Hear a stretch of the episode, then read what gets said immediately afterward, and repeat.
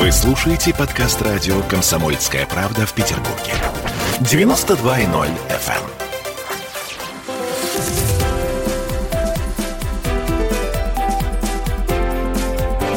Антиполитика. 20 часов и 3 минуты, и антиполитика у нас сегодня просто потому, что на самом деле мы будем говорить о бизнесе. А бизнес — это все равно политика. Куда ни, ни возьми, куда ни, ни, ни плюнь, все равно, в общем, политика у нас в основе. Александр Колос, успешный предприниматель, меценат, филантроп в студии радио «Комсомольская правда». Здравствуйте, Александр. Здравствуйте. Ну, вы извините, я с банального, наверное, начну, потому что у нас все равно мы никуда не деваемся от пандемии, мы никуда не деваемся от ковида, мы не деваемся от того, что наш бизнес, мягко говоря, пострадал. Э, сомнительные карантинные меры, которые то вводятся, то не вводятся. Понятно, что у нас у всех такие панические истории. На ваш взгляд, насколько эта история ну, нанесла удар по э, бизнес-сфере? Э, насколько бизнес в состоянии оправиться и в какие сроки и что нужно для того, чтобы он как-то поднял голову? А, я на самом деле думаю, что мы не осознаем до конца того ущерба, достаточно большого для бизнеса, э, который произошел. Потому что очень много бизнесов, во-первых, бизнесов, они в серой зоне, да, угу, мы да, знаем, конечно. пытаемся это как бы вывести, да, все, понятно, что нужно налоги платить, да, понятно, что нужно считать, все это понимать, вот, и это не посчитано.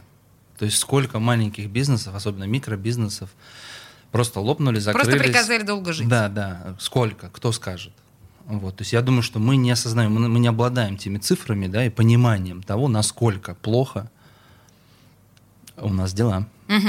А, смотрите, ну понятно, что еще какая, а, какой урон нанесен психологический бизнес-сфере. Потому что очень многие начинающие бизнесмены сейчас 856 раз подумают, прежде чем открыть свое дело, когда «Эй, ребята, вы серьезно? Вы так со мной поступаете?» а, в крити- критический момент.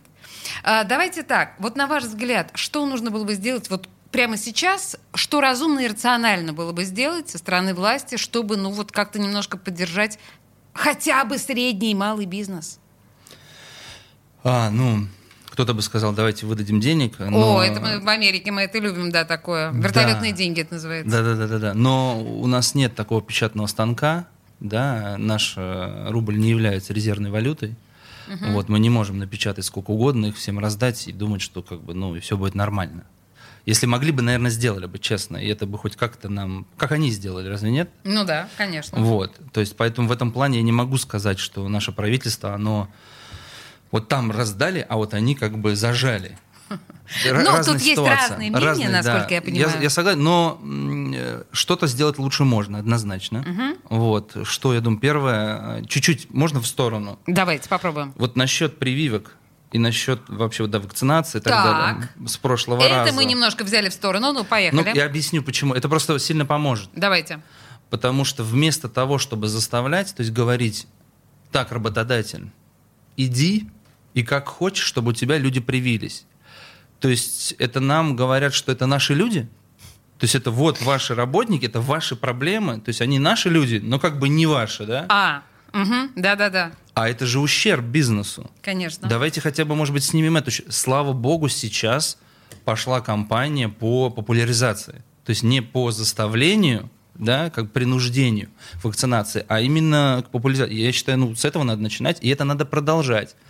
Это э, Александр Колос сейчас предлагает нам как меру, в общем-то, поддержки бизнеса. Конечно. То есть не перекладывать на бизнесменов Конечно. вот эту необходимость заставлять людей вакцинироваться, хотя вы же, наверное, понимаете, что вакцинация 100% сотрудников, ну это же невозможно. Ну, у кого-то есть отводы, у кого-то есть страхи, у кого-то есть еще что-то. А, я не юрист, да, тем более в законодательстве. Вот, может быть, вы скажете мне, а, а это вообще законно заставить Нет, человека? заставить, конечно, незаконно, но вы, понимаете, вы законно можете его, ну, как бизнесмен, как предприниматель, можете законно его уволить. На основании? Не знаю.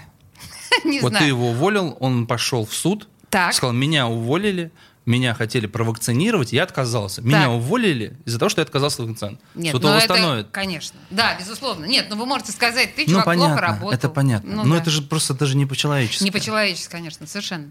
И вот, да, из, из вот этих вот э, жутковатых э, моментов складывается эта история с вакцинацией. Я бы э, очень, как говорится, попросил бы, предложил э, правительству э, начать помощь именно с того, чтобы не мешать, может быть, бизнесу вести свой бизнес. Да? То есть, если мы говорим о прививках, то, пожалуйста, помогите их сделать. Давайте сделаем это вместе, да? а не это ваша проблема. Когда люди, когда бизнеса нет, вот у нас, да, даже вот взять э, наш конкретный бизнес, мы поставляем, там, э, не знаю, это не реклама, не будет считаться. Навер- ну, давайте попробуем. Я, не, Я- не, не, я не хочу рекламировать ничего, название не буду говорить. Мы поставляем, давайте без названия, мы Давайте. поставляем там хозяйственные товары, там рестораны, да, скажем так. Вот просто даже, чтобы понятно было, о чем речь. В пандемию их просто закрыли. Так, Что произошло? Они не просто перестали нам, ну, как бы брать товар и платить нам, что их закрыли, это понятно. Они закрылись, многие из них, и долги нам не вернули, потому что у нас постоплата. И мы просто, и как бы и им не помогли, и зачем надо было их закрывать?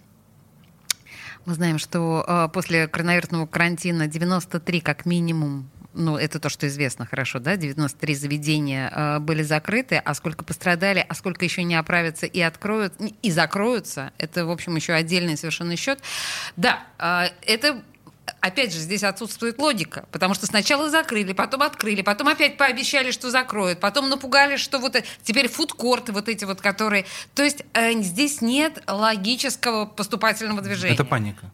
Это вот паника. Вы полагаете, Конечно. что можно па- паниковать полтора года? Нет.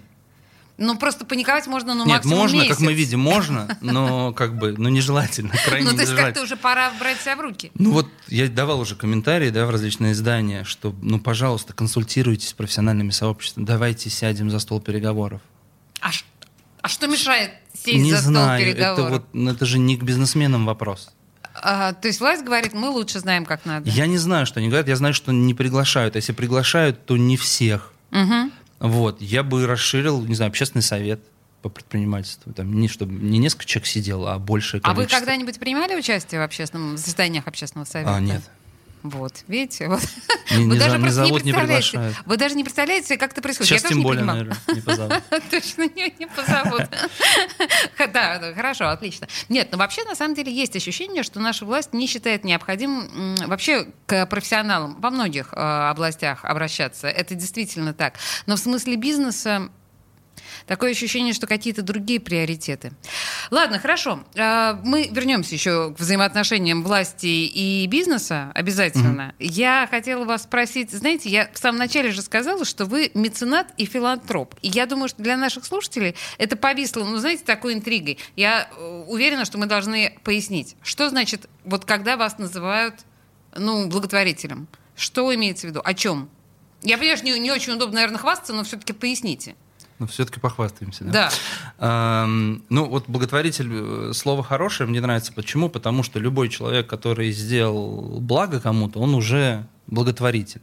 Слово меценат, оно такое, ну, древнее даже, да, скажем, ну, в Да. некоторой степени. То есть оно Да, и очень уважительная. Но э, я, например, не могу сказать, что я меценат, потому что для меня это всегда ну, человек, который прям очень многого добился и прям очень много сделал, что для людей. А я, моя семья, вот, да, мои друзья, даже уже сторонники, слава богу, есть, да, которые помогают нам, которые присылают уже деньги, увидев наш пример.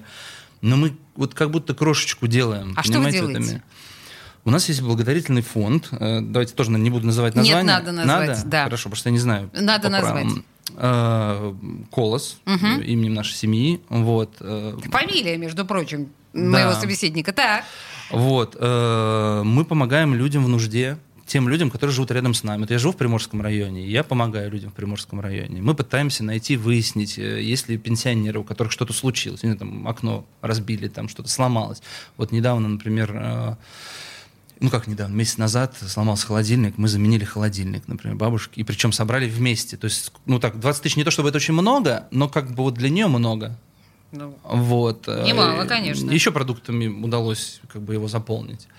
Вот. У кого-то какие-то проблемы, у кого-то там мальчика там в, семье м, неблагополучной, к сожалению, да, э, там очки сломались, упали, разбились, потерял, и вот человек не может учиться. Мальчик просто учиться не может. Как? Кто ему их купит? А, очки потерял. Очки, Мгм, очки, мгм. да. Мы покупаем очки ему, ну и так далее, и так далее. Помогаем к школе готовиться, какой-то праздник, Новый год провести. Просто, наверное, хочется показать, э, что есть люди, которым не наплевать, не все равно, знаете, такая психологическая составляющая. Александр, я сейчас, может быть, вас обижу, но скажу, что это вообще очень похоже на тимуровцев. Понимаете, Почему? такие Не, не, не тимуровские обидите. отряды, Тимурова которые... команда обожаю. Я- Я не сомневаюсь, мы все Я в Советском Союзе вырос. Да, мы все воспитаны, собственно говоря, на этой э, повести, но тем не менее, то есть вы подхватываете такие вот как бы мелочи, которые по большому счету должны делать отделы соцобеспечения. Ну вот это, этим власти вообще должны Вы заниматься. знаете, вот справедливости ради, я всегда очень вот э, в этом плане стараюсь быть четким и правильным, и не просто, знаете, вот там открыл рот и кого-то вот там захаять, на, на кого-то скинуть проблемы, да. Я сказал, что мне не нравится, что делает власть. Это действительно так, искренне. И Ага. Извините, если кого-то это обидело, но это действительно так. А теперь, ну, реально время сказать, что они делают правильно. Вот в этом, да, вы сказали. Я, когда вник в благотворительность, вот именно плотно, да, вы знаете, сколько у нас социальных э, учреждений? Ой, подождите, как подождите, много они подождите. На делают этом для моменте людей. я вас остановлю. Э, Предприниматель Александр Колос у нас в студии радио «Комсомольская правда» в программе «Антиполитика». Просто мне кажется, это достаточно важный момент, и сейчас мы не будем его комкать. У нас реклама. Через две минуты мы вернемся к этому разговору.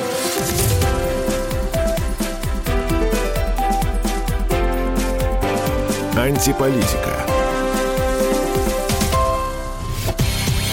Он получает наказание за то, что плохо отбывал наказание, условно. Вот и все. Вот как-то здесь логики не вижу никакой. Даже я со своим гуманитарным образованием. Потому что она гуманитарий, что ты удивляешься. Окей, ну ладно. слава Продлевать Господи. будете? Хорош, молодец. Ассоциация, правда, специфическая возникает. А у меня этом. всегда не специфически. Да.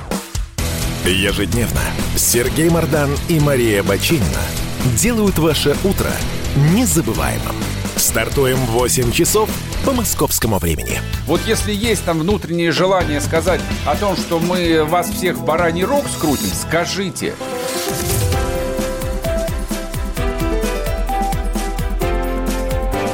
Антиполитика.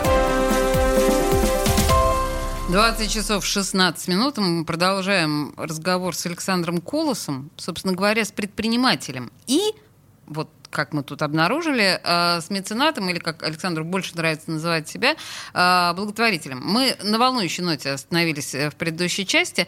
Вы сказали, Александр, что вы готовы критиковать власть, но в том, что касается благотворительности, если я правильно вас поняла, Социальная работа. а социальной работы, то тут власть прямо на высоте.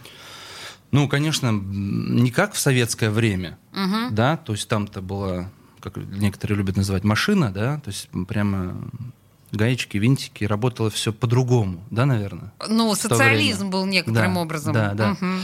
Но все равно многие люди, я сталкиваюсь, э, жители просто не знают о наличии такого количества и даже качества социальных услуг. И я сам не знал, пока я не столкнулся с этим. Говорю, а я готов здесь помогать. Так у нас вон Так там. вот оно. А, а вот здесь что? А, а что бабушки делают? Они вот, вот тут, и тут пляшут, тут поют. То есть столько домов и соци- ну, как бы социальных, и досуговых, и есть и у нас и ПМК, да, подростково-молодежный клуб.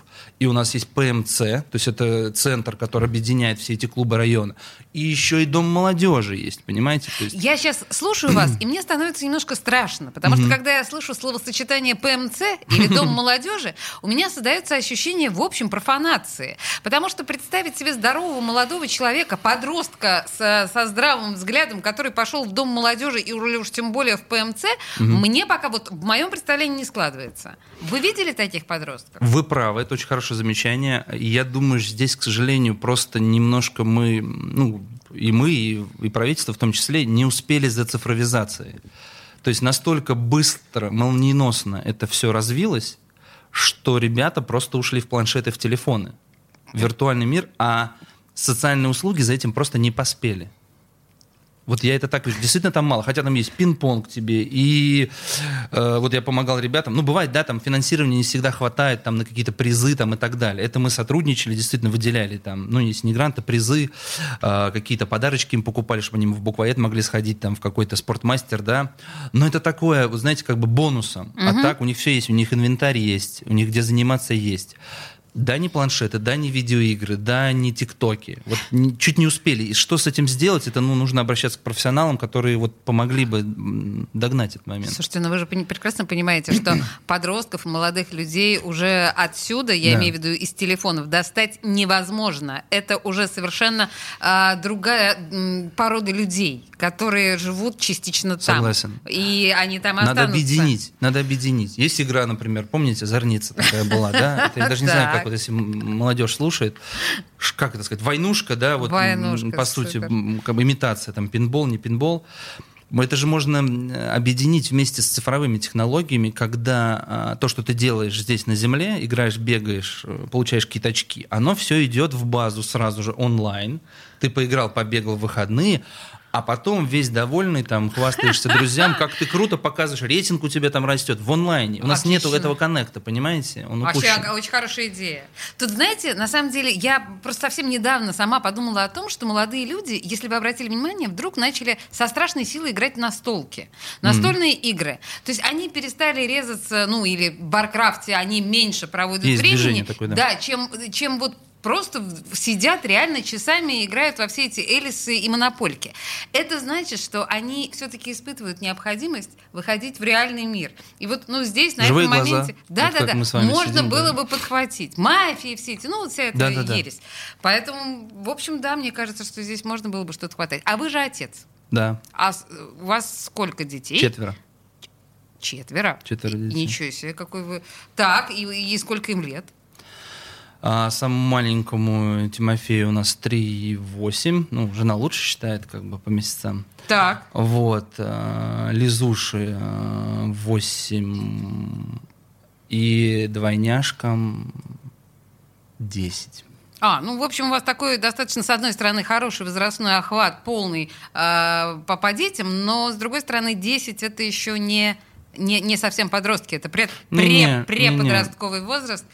Но вы как раз сейчас Уже начинается. Начинается, да? Вот находитесь на этом пороге. Просто у нас э, очень часто приходят к нам э, многочисленные и отцы в том числе, типа Андрея Константинова, который очень любит э, «Бандитский Петербург», вы знаете, да, этого журналиста, э, который очень любит говорить про современных подростков, поколение Гарри Поттера. Их уже не спасти, их уже не достать. Ну, надо признать, что Андрей Константинов не пользуется не то что мобильным телефоном, он и компьютером не пользуется. Ну, это вот принципиальная такая позиция. Но вы же, я так понимаю, продвинутый все-таки. Да я в соцсетях вас нашла. Да, да. Я хотел компьютерщиком в свое время быть. А. Вот, просто стал потом инженером. а, Вот, потом экономическое образование получил. Но изначально я собирал компьютер. Я мог в свое время, там, 20 лет назад, э, собрать сам компьютер, поставить на него программное обеспечение и а, отдать его там кому-то, продать что угодно. Похоже, у нас с вами была какая-то очень... Общее хобби? О, да, потому что этим уже занималась и я 20 лет назад. Да, окей, хорошо. Э, Но, тем не менее, и вот тогда мы, знаете, с вами плавно переходим к такому портретному моменту нашего с вами интервью. А как вы вообще в бизнес-то пришли? Что вас э, туда макнуло? Но здесь очень просто. Это родители. В смысле? Ну, э, мама у меня, она такая, как скажем, главная в семье, что ли, да, и как это сказать? Матриархат это Ма- называется. Да, вот, спасибо.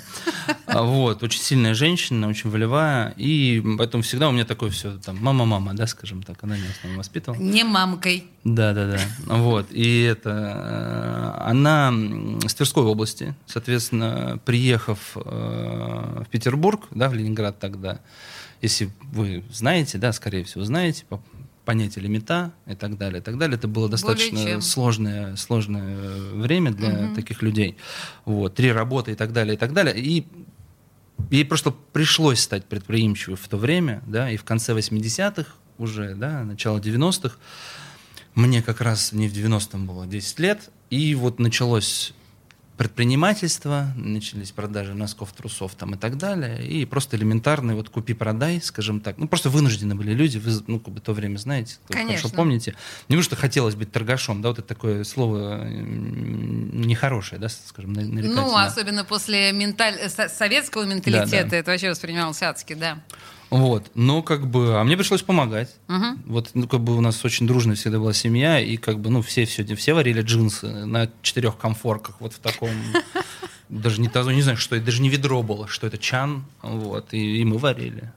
Господи, что вспоминает Александр Колос? Это же, это же целая, это же целая эпоха вот этих вареных джин- Это же кошмар какой-то, а запах прекрасно, да, Да, да, да. И вот так начался, собственно Да, говоря, путь успешного бизнесмена. Да, Фантастика. Огромное количество людей э, спеклись с того э, периода. Кто-то... Ну, в общем, на самом деле, давайте, да, без лирики. а Э, почему? Нет, но я имею в виду, что просто очень много людей, которые начинали бизнес именно в те годы, они начинали его так безбашенно, что в какой-то момент поплатились там либо здоровьем, либо жизнью. Понимаете, о чем я говорю? Бизнесмены, которые начинали себя как бизнесменов именно в 90-е годы, в конце 90-х годов. И они, по-моему, так и не научились быть э, цивилизованными, по большому счету. Есть и такие экземпляры, да. И они, кстати, существуют и до сих пор. Хорошо. А, на ваш взгляд, сейчас, вот мы с вами уже в начале программы говорили, что доверия у бизнеса государству нет. А, на ваш взгляд, сейчас ну, что должно заставить молодого человека подумать о предпринимательской деятельности? С чего ему начать? Как вот толкнуть себя в этом направлении? Несколько лайфхаков. Ну, давайте попробуем наз- назвать это лайфхаками. Во-первых, я не соглашусь с теми утверждениями, сразу некоторые говорят, предпринимателем может стать любой. Так.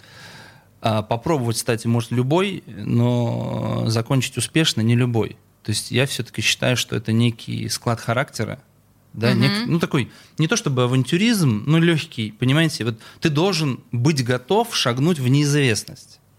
То есть определенная способность к риску. Конечно, Готовность. однозначно, однозначно. И это везде, и в, Евро- и в Европе, и в Америке, где угодно, да, а уж тем более в России.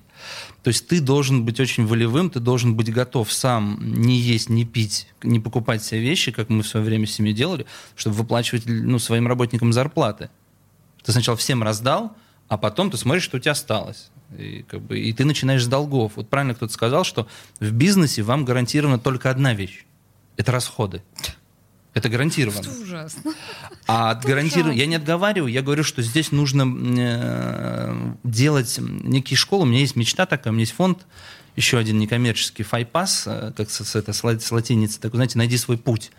И мне бы очень хотелось, чтобы он все-таки встал на ноги. Это достаточно сложно и трудоемко, и дорого, поэтому он пока так пытается все встать на ноги, но потихонечку совсем. Задача его, знаете, такая некая школа талантов. Помочь молодежи найти свой путь, помочь найти себя. Вот мы должны помогать прежде всего молодежи как-то определиться, да, есть же гуманитарий, да, больше, технический, да, какой-то специалист, технический склад ума.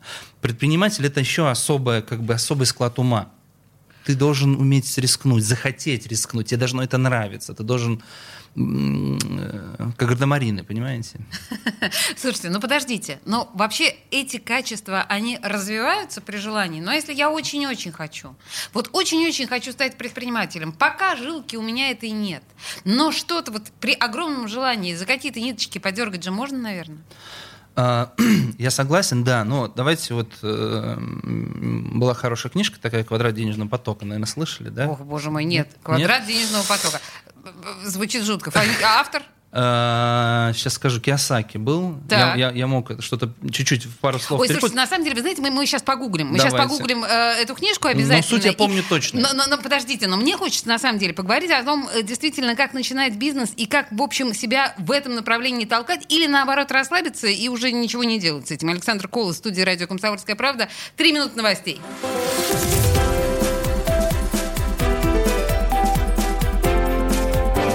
Антиполитика. В Ленинграде открыт рок-клуб. Рок-н-ролл жив пошли на работу к Борису Борисовичу Гребенщикову, и Борис Борисович сторожил эту баню. Первые рок-группы. Я говорю, а дай мне кассетку послушать. А я тебе, говорит, сейчас спою. И вот, видите, Цой мне одному, он мне поет все. Восьмиклассницу, гуляю. И меня уже так вставило. Первые фестивали. И там, и там был сидячий зал, и там, и там было жюри. Более того, жюри выдавало всякие грамоты и дипломы, которые впоследствии по жизни могли очень даже пригодиться. И настоящий драйв 80-х. Часто это заканчивалось все визитом в милицию. Легенды и мифы Ленинградского рок-клуба. Каждую субботу в 21.00 на радио «Комсомольская правда» в Петербурге.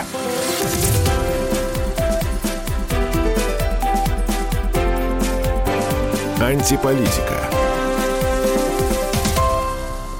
20 часов 33 минуты, и мы продолжаем. В студии радио «Комсомольская правда» Александр Колос. Мы говорим о бизнесе и власти, но параллельно мы еще говорим о благотворительности, мы говорим о том, как найти себя в этой жизни, как найти свое место.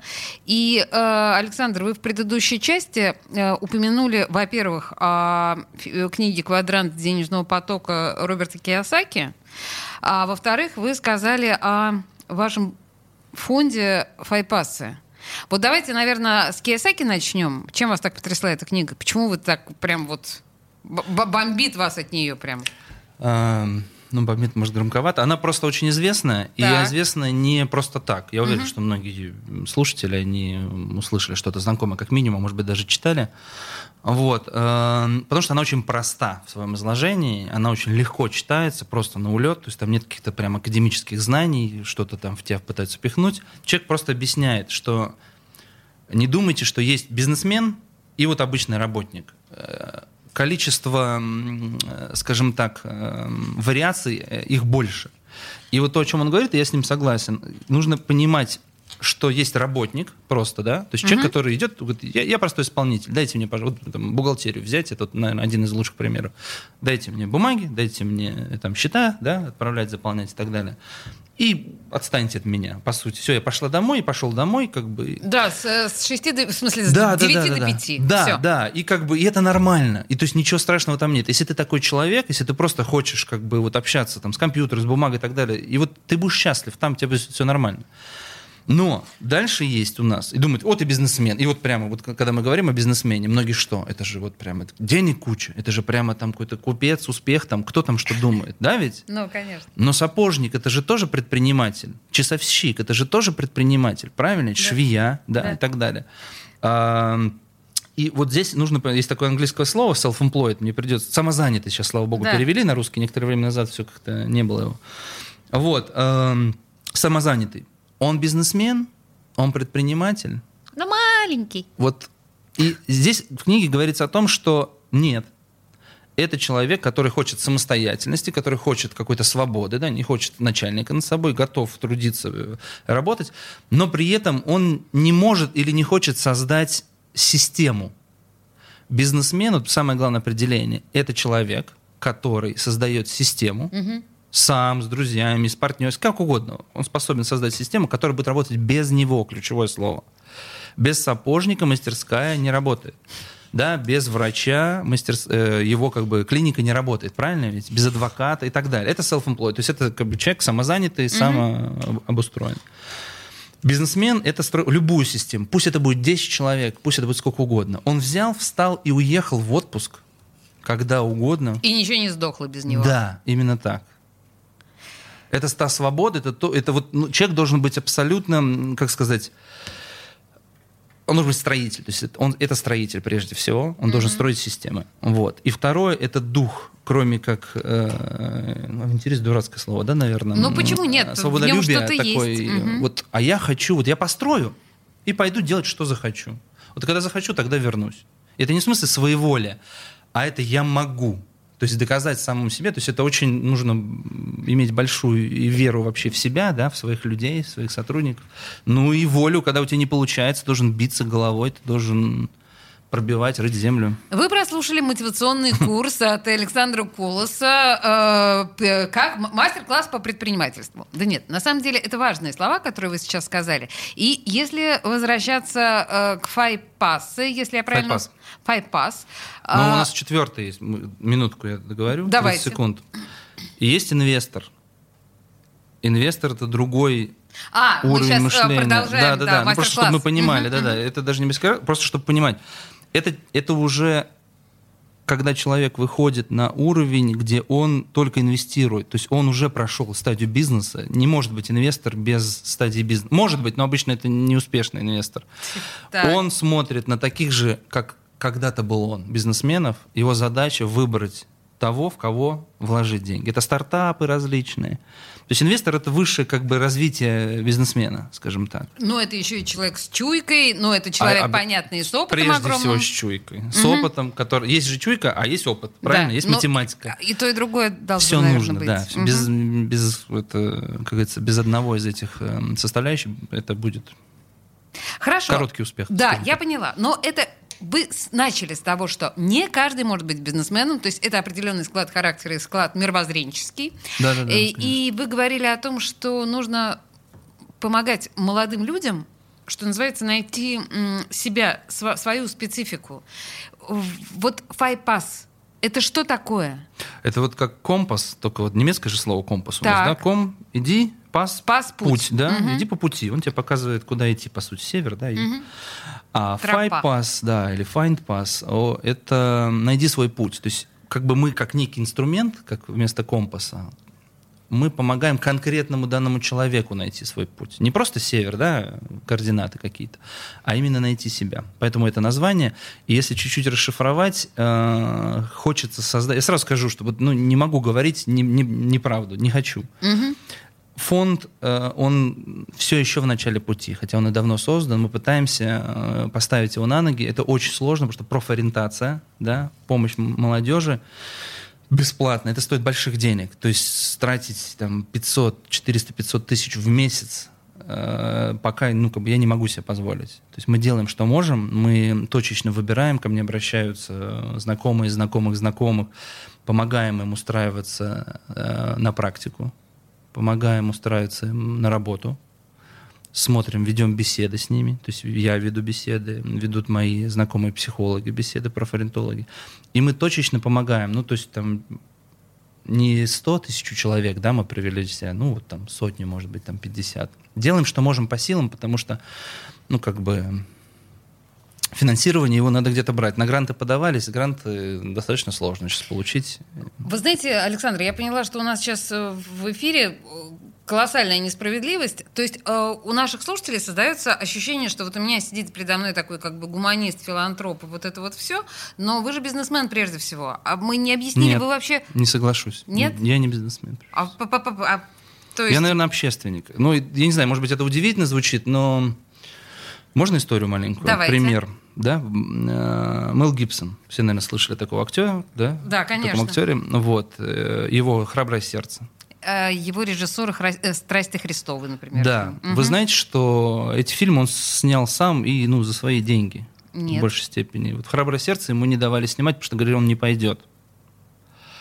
Хочешь, заработай с ними. И он заработал. Он снимался в этом, как называлось, «Летальное оружие» или как это вот это? Ну э, да, Многосерийный есть- фильм. То есть, так сильна была Да. э, воля Да. к, э, к- к- воля к цели, скажем так, да? То есть он как, я его больше не актером считаю, как реальным таким творцом. То есть он должен был снять это и должен это был показать людям. И если бы не он, этого никто бы не снял. И он понял, что чтобы это сделать, ему нужно было стать актером, успешным актером, заработать деньги и это снять. Я вот такой же, но в плане общественной э, и, скажем так, бизнес-деятельности. По, се- по сердцу я не бизнесмен, я общественник. Но чтобы делать общественные дела, чтобы людям помогать, ты должен или ходить попрошайничать, а у меня как-то, ну, наверное, характер не позволяет. Вот. э, Или пойти заработать и пойти начать помогать. Поэтому моя мечта такая. Ребята, я помогу детскому дому, я построю один этаж детского дома, но если вы ко мне присоединитесь, мы построим три этажа. Вот как с холодильником. с тем же. Не могу купить холодильник там каждую неделю.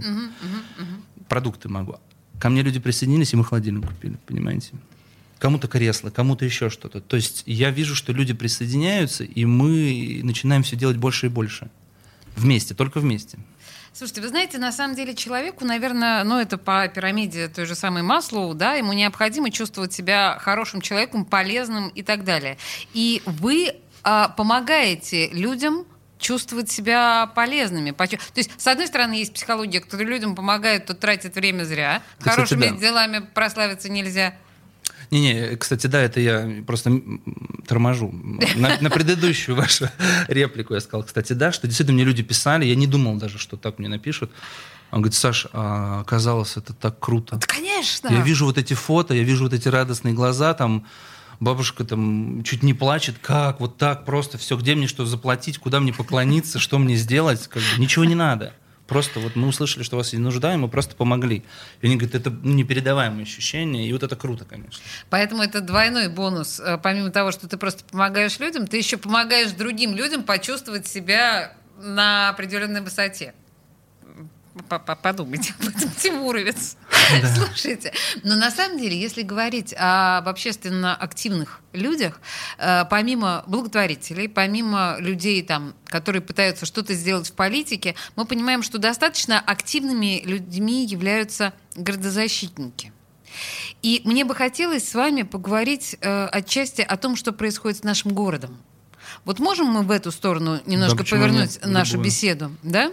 Потому что, э, ну, вот Какие основные проблемы, на ваш взгляд, сейчас вот в сфере благоустройства Петербурга, в сфере развития Петербурга? Я отлично начала такой вопрос глобальный. У нас э, 30 секунд осталось до, До рекламы? рекламного, рекламного выхода. Но, в общем, так или иначе, мы договорились, да, с вами, что мы поговорим именно вот сейчас о благоустройстве Петербурга и вообще о Петербурге как о, э, собственно говоря, Становимся- большом, большом городе, да? Александр Колос, э, предприниматель, меценат и филантроп в студии радио «Комсомольская правда». Э, Ему не очень нравится, когда его так называют, но у меня так подписано. Собственно говоря, у нас осталась последняя часть, где мы поговорим о том, видимо, э, как, как должен развиваться город в ближайшее время.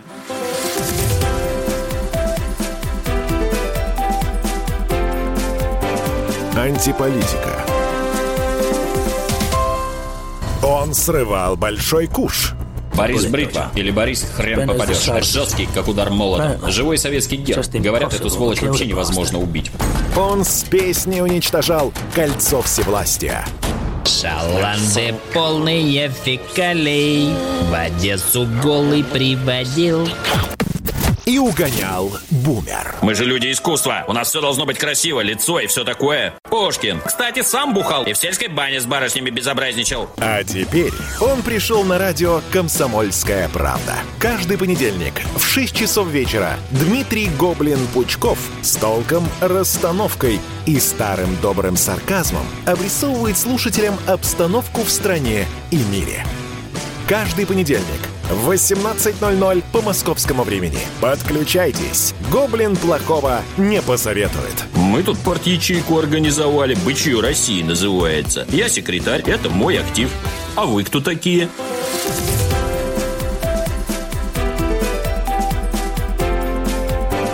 Антиполитика. 20 часов 46 минут. Мы говорим с Александром Колосом и э, предпринимателем и благотворителем. Собственно, договорились поговорить о Петербурге и о его сегодняшнем развитии, ну, как города, как, э, как большого города, скажем так. Есть ощущение, что за последние несколько лет, многие об этом говорят, э, Петербург несколько тормознул э, во всем, что... Ну, то есть, возможно, дело в пандемии. А может быть в том, что недостаточно активное руководство у Петербурга. Вот на ваш взгляд, э, последние годы Петербург движется в правильном направлении и в каком, как вы его видите? Европейское или вот что вы видите сейчас в нашем городе? А, Сразу оговорюсь, я не думаю, что я обладаю достаточным уровнем знаний, да, чтобы А рассуждать так глобально. Если то, что я вижу, то, что я чувствую, да, а, конечно, можно было бы лучше. Но Всегда можно лучше, это. Но всегда можно было бы лучше, да. Есть такая тема, как, э, знаете, такой синдром северной недостолицы. Не знаю, слышали? нет, Комплексы что-то- вы имеете да, в виду? Да, да, да, да, да. Город с провинциальной, столица с провинциальной судьбой, так Даниил И- и Гранин да, и так сказал далее, и про так нас. далее. Мгм. Вот. э, Это важный момент в ощущениях именно, да, человека каждого. Я думаю, что вопрос очень серьезный, на самом деле, очень глобальный. Я могу только сказать, э, вот о проблемах вы спросили, чтобы сейчас не... У нас не хватит просто времени, я думаю, выдаваться, то, как устроено, потому что это вопрос устройства страны. Это вопрос устройства... В Петербурге, как в капле, отражается Да. весь... Не-не, устройство Москвы, да, Мгм. сосредоточенности э, органов управления страной в Москве, да, и так далее. Вот, поэтому я думаю, это вопрос очень большой, и как бы отдельная тема. Если вы не против, я бы ушел бы в то, как бы, те проблемы, которые я могу озвучивать. Ну, давайте попробуем, да. Думая, что я что-то знаю об этом, что-то понимаю. Окей. А, По городу, да, конкретно. Я считаю, одна из проблем это уплотнительная застройка. Ну, Это сразу, ну, вот как бы оно бросается в глаза. Чем вас беспокоит уплотнительная застройка? А, ну, элементарно, что строят жилье быстрее, чем строят инфраструктуру вокруг. Так. Верно? Ведь Абсолютно, Есть конечно. как бы не один район, да, где есть пр- проблематика по детским садам, по Ну, школам, Александр, по больницам. инфраструктура это дорого. Построить жилье и быстренько начать его как бы сплавлять и зарабатывать на нем деньги, или строить всю эту Да. целую историю с дорогами и детскими садами. Да, но тут э, для этого же существует правительство, Ага. для того, чтобы это контролить. Так. Верно? Мгм. Вот, поэтому я бы очень хотел бы да, обратиться с просьбой к правительству города, чтобы контроль этот усилили. Да, если мы м, планируем строить дом какой-то где-то, мы же знаем, сколько там будет квартир. Мы же знаем примерно, ну вот все это рассчитывается, да, и математическими моделями, сколько там будет деток, да, семей, скорее всего, молодых, не молодых, какого он плана, да, дорогой, дешевый, там средний. Можем понять, что нужно строить сразу здесь же. Верно? Магазины запланировать, да, школы, сады. И нужно э, говорить с застройщиками, вести беседы. Слушайте, И ну так тут далее, и так я далее. вам сейчас, знаете, надвинув э, кепку э, ру- руководителя или там Лужкова, ну, в общем, понимаете, да, Мгм. я сейчас вам от имени власти э, совершенно солидно отвечаю, что как можно застройщиков обязать это сделать? С одной стороны, сейчас все настолько подорожало, сейчас застройщики едва-едва сводят концы с концами. Им это невыгодно, им нужно срочно отбить те огромные вот эти вот постройки, которые они уже возвели. Какие, к чертовой матери, детские сады, школа, уж тем более поликлиники или магазины. Понимаете, и в данном случае власть действительно несколько снимает с себя э, ответственность в этой ситуации. У нас свободный рынок. У нас, э, ну как, не хочешь жить э, в гетто, выбирай район э, подороже, с лучшей Типа не знал, куда едешь, да? Ну, типа, да, наверное. То есть это такой какой-то очень сложно решаемый вопрос, и власть Согласен, действительно не согласен. хочет брать на Но себя решать эту его нужно. Я, вот все, что я хочу сказать, что решать его нужно, верно? Хорошо. Тут у нас э, недавно была одна бизнесвумен, которая сетовала на то, что из центра Петербурга убрали заводы и предприятия, что это была изначально губительная мысль. Потому что город у нас в любом случае индустриальный, и идея вывести за город или в Ленобласть, мы таким образом лишились налогов, или, Мгм. ну и лишились, собственно говоря, рабочих мест внутри города, и вообще объединили город. Вы как э, относитесь к этой истории? А, я писал, кстати, мне задавали тоже СМИ вопросы по Да? этому поводу. Да, да, да. И комментарии я тоже там получил разные по шапке. Вот. А, мы Кто говорили. может дать по шапке, я вас умоляю. Так. Мы говорили о том, я говорил конкретно, да, предприятия, которые экологически представляют опасность, даже некоторую опасность для жизни, здоровья людей, безусловно, надо из города выводить. Почему? Потому что плотность населения в городе другая, чем за городом. Правда ведь? Согласна. Вот. А выводить все предприятия просто под ключ и застроить город жильем, об этом никто никогда не говорил. Я, например, в частности, не говорил об этом. То есть нужно смотреть, что нужно выводить, да, смотреть на инфраструктуру. То есть некоторые вещи, их же не создашь где-то, да, ты там не сможешь, э, я не знаю, реку заново построить. А если сможешь, то это будет невменяемых денег стоить. Правильно? Железнодорожное полотно проложить какому-то заводу, это, ну, космических денег стоит. Поэтому какие-то вещи нужно обновлять, какие-то выводить. Но это нужно, ну, как бы с головой ко всему нужно подходить. Не надо, вот у нас, знаете, как я люблю говорить, у нас страна крайнего севера, страна как будто крайностей. Вот черное, белое, да, мне говорят, ты не можешь ничего изменить. Что ты можешь изменить в этой стране? Я говорю, все не могу, никто не может все. Но что-то могу, Но ведь этому человеку мы помогли, ведь этому стало лучше. То же самое с предприятием, то же самое с застройкой. Ну давайте, вот э, хотел, да, в перерыве мы говорили про Петра Первого. Мгм. Кто-то говорит, вот давайте мы не будем делать вот эти насыпные территории, да. Почему? Потому что Намывные что-то там. вы имеете в виду? Намывные, Мгм, насыпные, Васька, там как- например. Мгм. Что угодно, да. А Петр Первый где город построил? На болоте. А он там не насыпал, не навалил ничего? Ну, что мог навалил, Мне да. хочется сказать, ну, как бы, ребята, ну о чем вы? Ну, просчитайте. У нас гидрологи одни из самых лучших в стране. Разве не так? Наверное, но вам э, скажет э, оппонент, что зачем насыпать такое количество территорий, если у нас огромные площади пустырей, не освоенных, не заполненных. Почему их сначала не застроить, а потом уже что-то нас- насыпать? Мы же не Хансю, не Токио, не Давайте Япония. быть честными, да, вот от- от- ну, мне кажется, искренности не хватает, да, у нас вообще в последнее время в общении, вот в общем и целом, да, когда мы говорим Да. о бизнесе, обо всем, касаясь там где-то чего-то политики. Ну, центр города, который можно сыпать, это элитное железочное строительство. Ну, правда, да, это не будет стоить 3 копейки. Конечно. Почему? Доступ к воде, да, яхты, кораблики и так далее. Я знаю, что сейчас, наверное, поморщатся многие э, Все слушатели. поморщились уже, но Но переживут. это правда. И как бы давайте это продадим, давайте дадим городу деньги, за счет которого, за счет которых мы построим те же детские сады, школы и так далее. Но мы же, мы же в экосистеме в одной живем. Я вот о чем говорю. Давайте сделаем и то, и другое. Давайте, чтобы провести дорогу к тем же территориям, да, зеленым пустырям, там свет провести только сколько денег будет. А канализация, а вода? Откуда денег брать? С небес не падают. И вот тут просыпается во мне скептик, который говорит, угу, сейчас. А вот тот самый э, город, который грамотно не смог просчитать это, это и это, тут же вам, конечно, грамотно просчитает э, расход тех денег, которые вы получите за счет вот этих дорогих намывных территорий. А, нет доверия у населения, в принципе, э, грамотному управлению. Понимаете, о чем я говорю? Надо восстанавливать. Как? Вот понимаете, в моем представлении это то, о чем мы с вами говорили с самого начала. Вы говорили, что нужно э, привлекать экспертов. То, что мы хватаемся, я сейчас имею в виду руководство не только нашего города, а в принципе у нас есть такая тенденция, да, хватаются за какие-то идеи и а, решают вопросы нахрапом, вместо того, чтобы просчитать. Но в этом же была ваша идея, я так понимаю, с самого начала. Да, Мы, мы с вами говорили как раз, что не хватает пр- профи. Да. И профи, которому можно верить.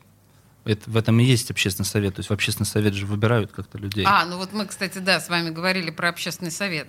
Нас, слава богу, много выборных должностей и вариаций. Ну, как Надо. таковая выборность, мне кажется, у нас тоже в некотором смысле под вопросом. Хромает? Хромает? да, да. Спасибо, что вы сказали именно этот глагол. Тут Надо исправить. Кривое исправить. То Прямое сохранить. Вы верите в то, что вот на таком уровне ам, что-то может в нашей стране измениться? В тот момент, когда у нас все-таки не выборность и не экспертность э, ставится во главу угла, а доверительные отношения, э, лояльность. Ну, вы понимаете, Я понимаю, о чем я чем, говорю, да? А может ли это измениться в каком-то ближайшем будущем обозримом? Это может измениться, если люди не будут опускать руки. Не надо говорить, что за нас все выбрали, за нас все решили, мы ничего не можем изменить. Это неправда. Мы можем. Вот это говорит человек, который, а, собственно говоря, не любит, когда его называют меценатом, но благотворительность — это маленькие шажки к улучшению жизни этого, этого, этого. Небольшими шагами — это то, что от нас зависит, то, что Всё мы можем верно, да. сделать. То есть я знаю, о чем я говорю. Да, не в глобальных масштабах, но в маленьких, в небольших, да, конечно. Это реально. То есть, ну, это вот мы к, вопросу о выборах, это на самом деле важный философский момент, по большому счету. У нас программа называется, напоминаю, антиполитика, поэтому, наверное, тут уместно будет сказать э, о том, что э, отказываться от идеи участвовать и в политической жизни в том числе, наверное, это, ну, такая не- не- неблаговидная такой, неблаговидная позиция, скажем так, позиция не гражданина.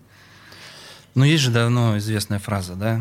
Если ты не занимаешься политикой, политика занимается тобой. Поэтому Политика рано или поздно, да, займется тобой. Это, в общем, мой девиз. Я очень люблю эту фразу. Э, Ее приписывают то Бисмарку, то там кому-то еще. Но, в общем, да, она очень талантливая.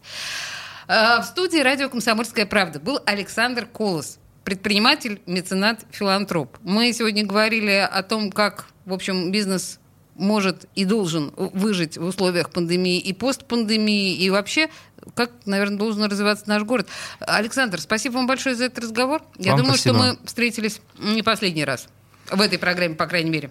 Спасибо большое. Приглашайте, да, с удовольствием приду еще.